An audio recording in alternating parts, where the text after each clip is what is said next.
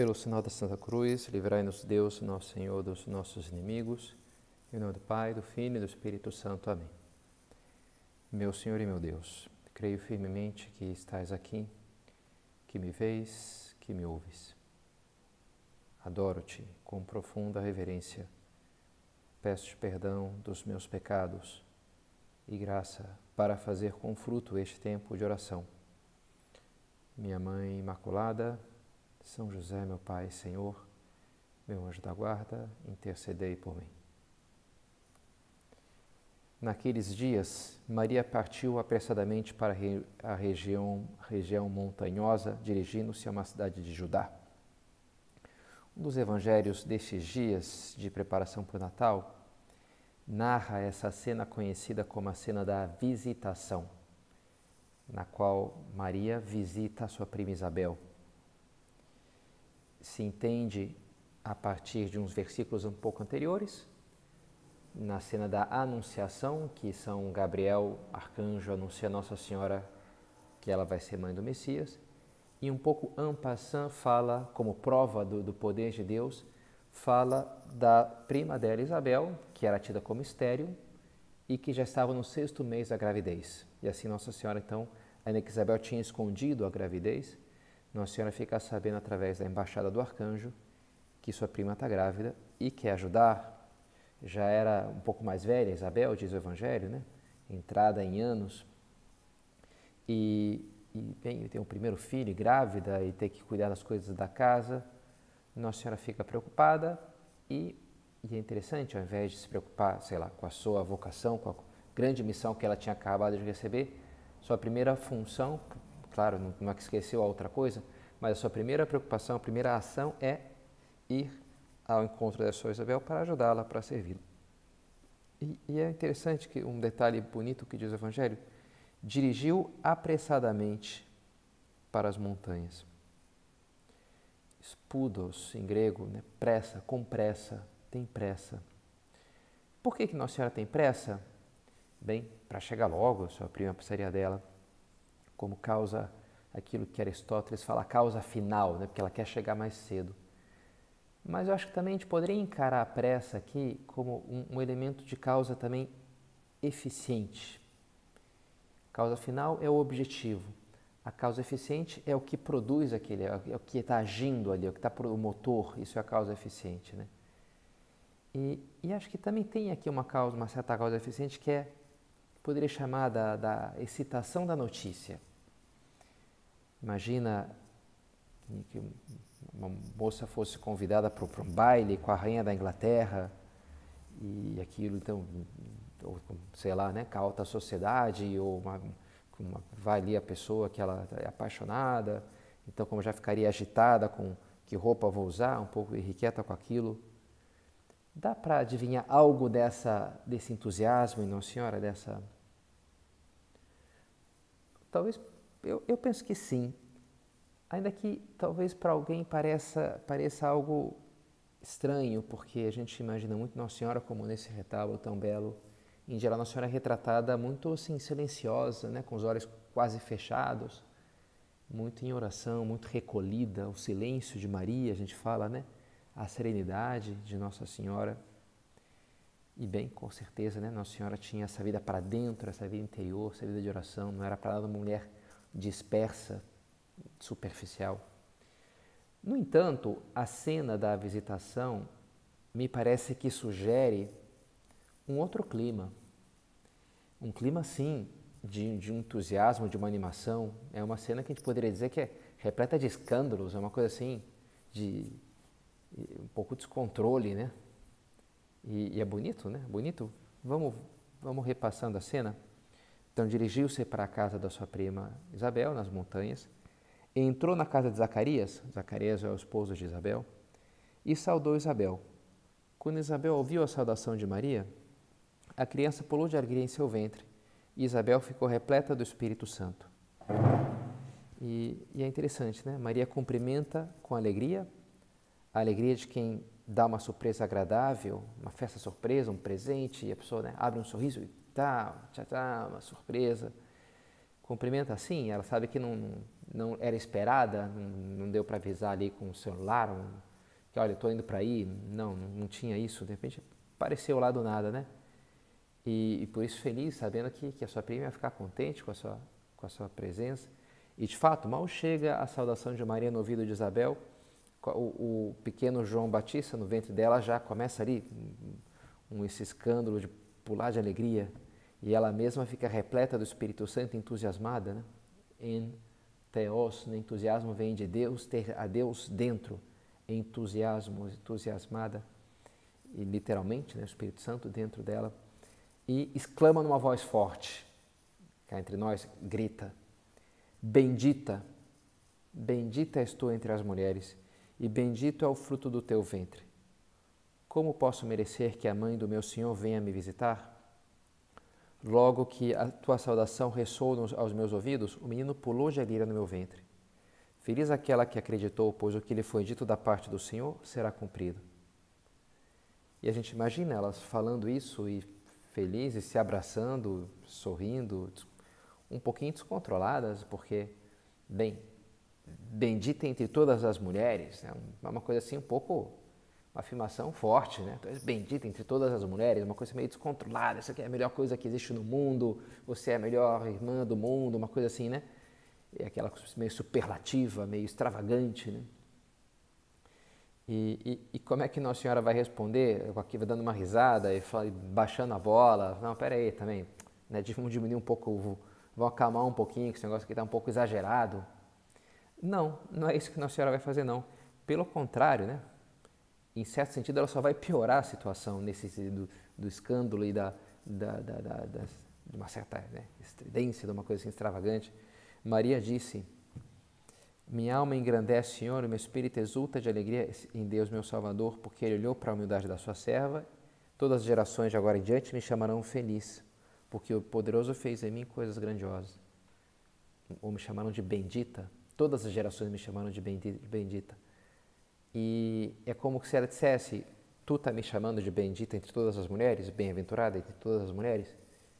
Sim, e não é só tu que estás dizendo, né? Eu sou hoje né, entre todas as mulheres, mas no tempo, todas as gerações chamar-me dessa maneira, de bem-aventurada, de bendita.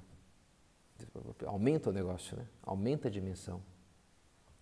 Agora, isso sim, não porque eu realmente tenha feito grande, uma coisa maravilhosa, mas porque aquele que é todo-poderoso, cujo nome é santo, Deus, ele fez em mim coisas grandes. Olhou para a minha humildade, para a minha vazia, para a minha pequenez e me preencheu com a sua graça, com, com seus milagres. Né? E então, por isso, minha alma agradece, Senhor, me, me exulta de alegria em Deus, meu Salvador. Então, é aquela, aquela alegria maravilhosa das duas primas grávidas que, do seu primeiro filho e que, que tiveram não, uma coisa contato com, com a misericórdia de Deus de uma maneira muito direta. Então, as duas ali exultando, né? uma entrando em ressonância com a alegria da outra de uma maneira muito, muito bonita. Né? O tempo do advento é um tempo penitencial, portanto, que a gente faz mais penitência, sacrifícios. Mas também diz a igreja que são dias de alegre expectativa pela vinda do Senhor especialmente esses últimos dias do advento, de alguma maneira já terminam por ser contaminados, entre aspas, pela alegria do Natal. Porque chega o Natal e aí aquela explosão de felicidade, né? Que é essa, o grande fruto da chegada do Senhor. Né? A alegria, por isso esse tema da primeira meditação nossa do recolhimento. Né? A alegria. A alegria que é um tema necessário do pensar no Natal, né? Alegria. E, e, a primeira ideia, eu queria falar alegria em três pontos. A primeira é essa, né? Alegria deve ser o nosso motor, a causa eficiente que a gente dizia, né? Alegria que, de uma maneira foi o que moveu Nossa Senhora a estar tá lá com a sua prima e falar com ela, que vai ser demais, né? Foi ok visitar por caridade, no sentido de bem de se solidarizar, mas eu imagino que Nossa Senhora não ia lá pensando naquilo como, um dever, uma obrigação, porque se, se eu não vou, vão reclamar de mim, bem, é a tua prima, né? Deixou ela na mão, é bonito, né? Não como uma coisa assim de que vão, vão me cobrar como um dever externo, algo pesado. que poderia ser censurada por aqui se não o realizasse. Não. Vai porque aquilo lhe enche de alegria, porque está louca de, de para ver a alegria no rosto da sua prima, que finalmente engravidou, que sabia que aquilo era uma tristeza para ela durante toda a sua vida, e querendo comunicar também a alegria de, que ela mesma está sentindo pelo mistério que foi operado nela mesma. Por isso que Nossa Senhora vai. Kant vai falar, quando a crítica da razão prática, na, no seu reflexão sobre a moral, vai falar do, do chamado imperativo categórico, a gente faz as coisas porque é o sentido do dever. Tem que fazer isso daqui. Todo homem carrega dentro de si o imperativo categórico. Isso aqui é o certo, isso aqui é o errado. Faço isso, não faço aquilo. E é, bem, uma moral bem alemã, digamos assim, né? A coisa do, do dever. Mas, bem, o Evangelho não é bem por aí, sabe? Não é bem dessa maneira que o Evangelho encara ou explica a moral. Como Jesus desenha esse caminho, como a gente tem que viver a nossa vida da maneira mais excelente não por um dever pesado que de alguma maneira me tira a liberdade para me colocar na linha, não, não é por não é dessa maneira.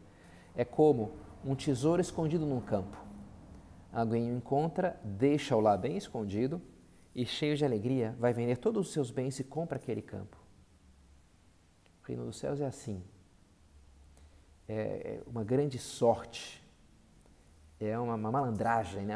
Esconde aqui, ninguém vai ver. Oba, vou, vou ficar com esse negócio aqui para mim me dei bem. E aí ele vai lá e vende tudo que tem e feliz da vida para comprar aquele campo. E eu acho bonito aqui pegar o texto grego, porque eh, vai vender todos os seus bens, cheio de alegria, vai vender todos os seus bens e compra aquele campo. Sem dúvida que se refere à maneira como ele vende os bens, com muita alegria. Ele está vendendo aquilo feliz, sei lá, sorrindo, com a consciência de que está fazendo um ótimo negócio, né? Que se deu bem, né? Legal, né? Me dei bem, sou malandro. É, às vezes eu penso, penso né, que os gaúchos têm muito essa coisa assim de é, essa auto é, boa imagem de si mesmos, né? Ao ver assim que são durões, que nessa né, coisa a mística do gaúcho, satisfeitos de quando veem que eles né, resistem. O carioca, né? É, a grande alegria do carioca é sentir-se malandro. Ah, eu sou muito malandro mesmo. Isso é o máximo de felicidade praticamente, né? Enfim, é um pouquinho folclórico, mas acho que algo existe, né? Mas entre o malandro ali, ó, vou vender tudo, me dei bem, vou ficar com o tesouro para mim. E, e, não só ele vende com alegria, mas o texto grego foi lá, deixa o bem escondido e apotescarás, tescarás ao tu. Apocarás, alegria, harás ao tu, dele, né?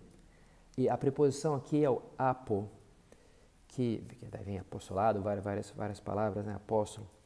É, apostatar, apóstata, que mais? Apologia, enfim, várias palavras que têm essa preposição aí, apo.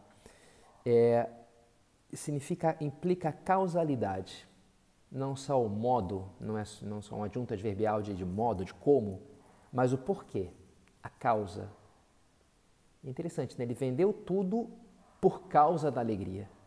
Não só com alegria, mas por causa da alegria. E eu acho isso é um detalhe pequeno, mas eu acho maravilhoso isso, acho muito bonito isso. A alegria como causa da gente fazer as coisas que a gente faz. Né? Isso, falando com um amigo meu, bastante cientista, assim, grande cientista do Brasil hoje, a gente se formou juntos em engenharia da computação. E ele era solteiro, agora já se casou. Mas na época ele me falava: Olha, não sei se eu quero me casar porque eu não encontrei nenhum artigo científico que dissesse que as pessoas são mais felizes quando se casam. Eu achei meio curioso aquele argumento, né? Enfim, hoje se casou. Mas ele dizia: Olha, acho que não é bem assim que a vida funciona, sabe? Por que, que a gente fez a engenharia da computação? Porque a gente lia um artigo que estudava né, a média salarial e as não, a gente fez porque era muito maneiro programar com, porque a gente, era muito legal o negócio. Então, é por isso que eu fiz engenharia de computação, porque esse negócio me fascinou aquilo ali, até hoje eu acho muito interessante, gosto, né? Assim que eu posso programar alguma coisinha numa, sei lá, uma macro no Excel, eu, eu faço, né? Porque eu, eu, é uma coisa que me descansa, é uma coisa que eu acho gostosa, né? Toda a coisa do pensamento lógico, não ambíguo e da... Por isso, né? Por que a pessoa casa? Bem, porque se deslumbra com, com a perspectiva daquele amor, com é assim que a gente faz as coisas que a gente faz bem. por isso, por, por alegria, pela alegria que Ele vai me dar. Por que, que Deus criou o mundo? Tudo, tudo aquilo que existe? Olha, não sei, né? Quem sou eu para entrar na mente de Deus? Mas eu sei que Ele criou e viu que era bom, diz o Gênesis, né? Ele declara depois nos provérbios que a sua alegria, as suas delícias estão em estar entre os filhos dos homens, brincando sobre a face da terra. Ludens in orbe terrarum. Eu sei que ele, depois de fazer essa obra maravilhosa da criação, impressionante, ele vai fazer uma obra ainda mais maravilhosa, que é a da nossa redenção, que vai deixar todo mundo completamente desconcertado, né? O mistério do Natal, o negócio. Ele nos reensina a rir em Belém, com esse menino que nasce ali meio desvalido, pobre, esquecido, e é, o, e é Deus, o Filho de Deus que vem nos salvar. E, e assim enche aquela noite de luz. Os anjos vêm, anunciam aos, aos pastores, os pastores ficam repletos da luz dos anjos e eles ainda cantam junto a uma multidão e cantam para ele, né? A música é um negócio alegre, que alegra a vida a obra da redenção é, um, é uma irrupção de, de Deus na história, portanto, de alegria, de luz, de vida. Como Deus faz as coisas? Deus as faz boas, bonitas, deleitáveis. E é assim que a gente faz, né? as coisas que a gente faz bem, os projetos, as coisas mais importantes da vida, esse há de ser o nosso motivo. Escutei desse do diretor que fez esse filme, Violinista no Telhado, até esse ano eu voltei a assistir. É, este ano. E achei, eu acho muito bonito, é um musical maravilhoso.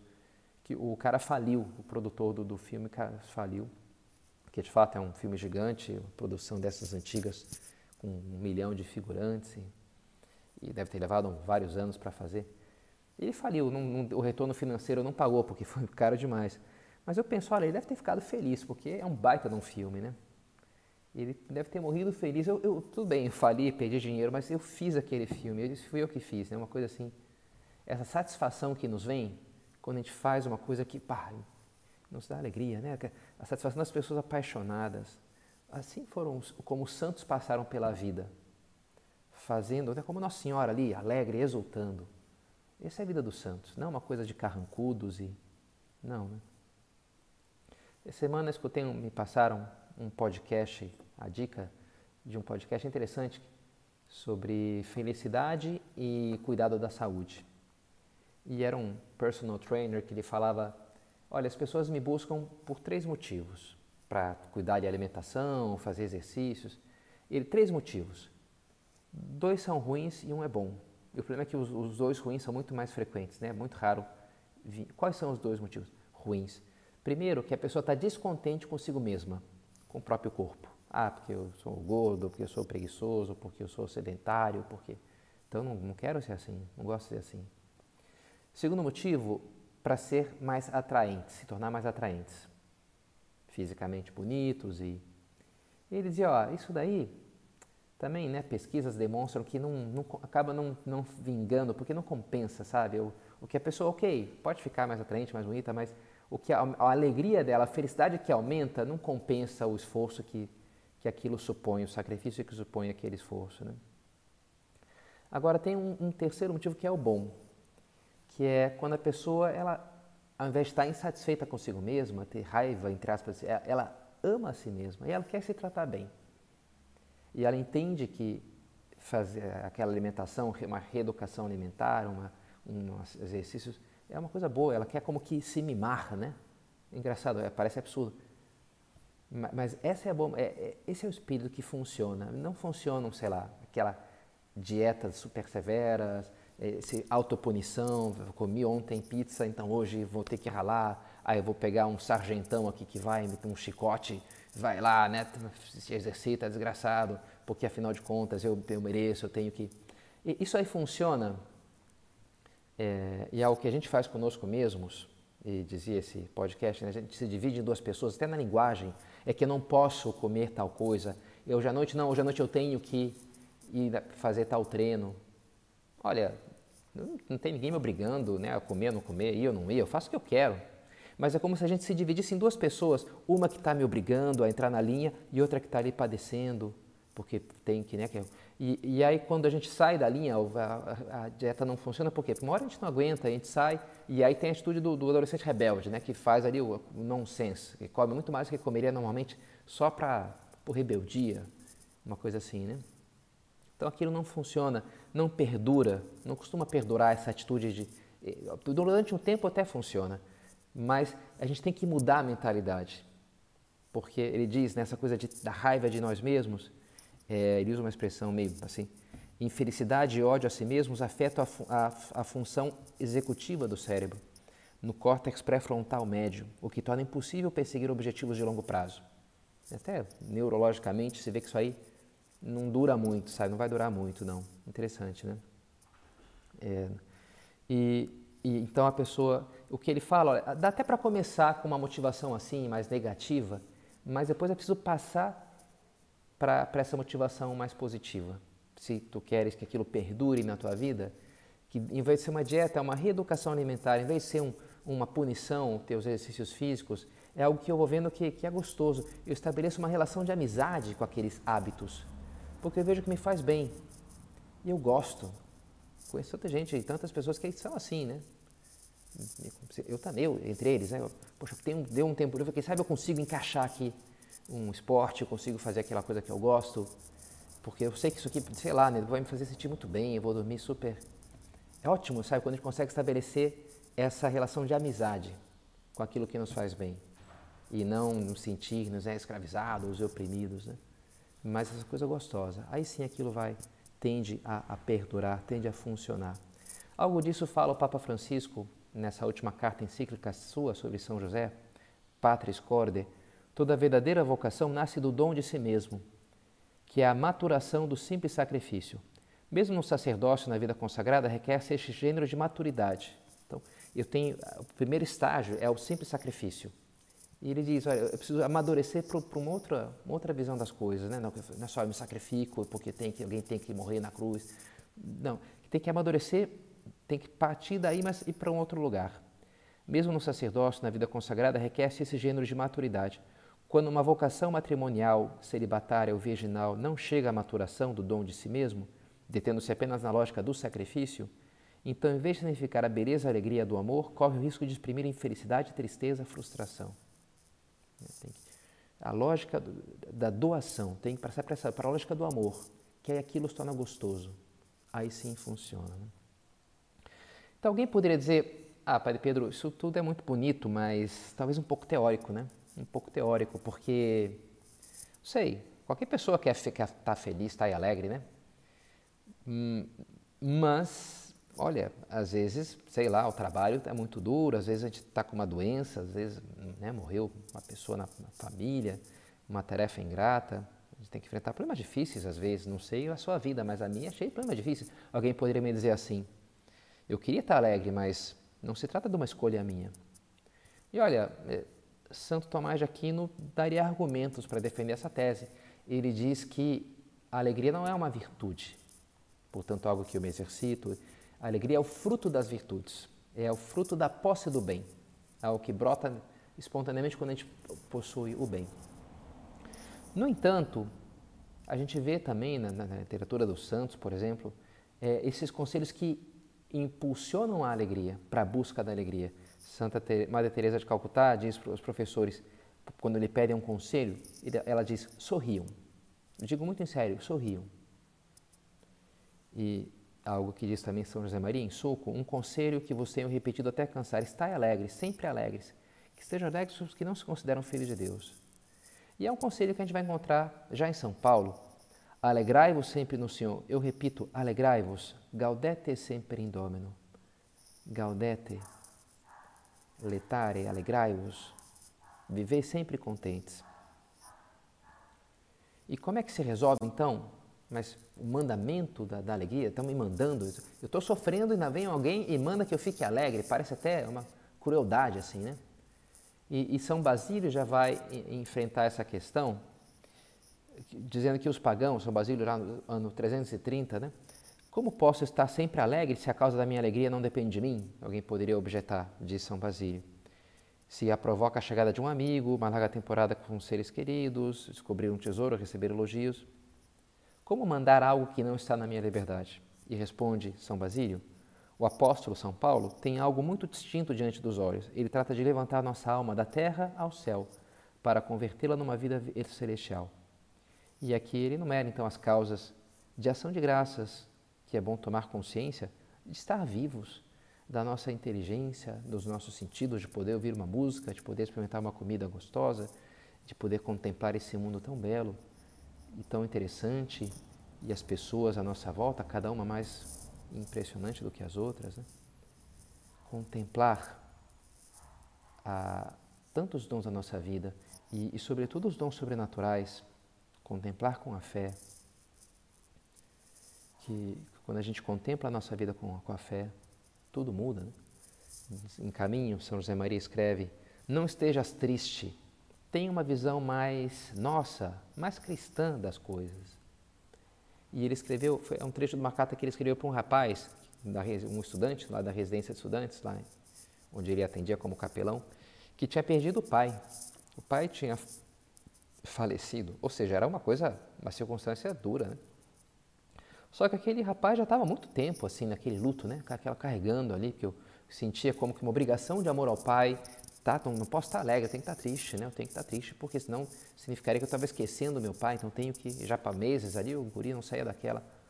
E São José Maria fala, olha, cara, tem uma visão mais cristã das coisas, né? Também não é que termina, tem que estar triste por outros motivos, pelo pecado, mas sei lá, talvez o pai esteja já com Deus e, e foi um homem bom, então ele vai estar super feliz e tu aqui, tu que vai estar dando tristeza para ele com essa tua tristeza, né?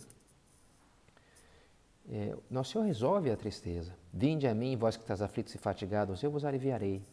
Ele dá esse remédio, ele mesmo é o remédio, ele é o médico. Então, por os meios sobrenaturais de acudir ao Senhor, de rezar, e os meios humanos também. Não estar contentes com a tristeza, por os meios para vencê-la, para superá-la, sejam os meios sobrenaturais, sejam os meios humanos na Gaudium, Evangelii Gaudium, primeira, praticamente primeira encíclica do Papa Francisco, cita o Sirátida, o, o eclesiástico, filho, na medida em que das tuas possibilidades, na medida das tuas possibilidades, trata-te bem, não te prives de passar um bom dia. Interessante, né? Citação e comenta o Papa. Quanta ternura paterna se intui de trás dessas palavras. Um pai dizendo, have fun, né? Ontem vi um filme que a mãe falava para o filho, Vamos lá, guria, te divirta, né? Have fun, vai te divertir. É o típico, eu quero que meu pai quer que eu seja feliz, que eu me divirta, que eu seja alegre. E Deus quer que eu ponha os meios humanos também para isso. Ah, vou encontrar com alguém, não sei, vou, vamos ter um jantar especial, vou escutar uma música, vou dançar, eu vou cantar, eu vou correr, eu vou fazer algo, vou passear aqui nesse parque, vou na, no mar.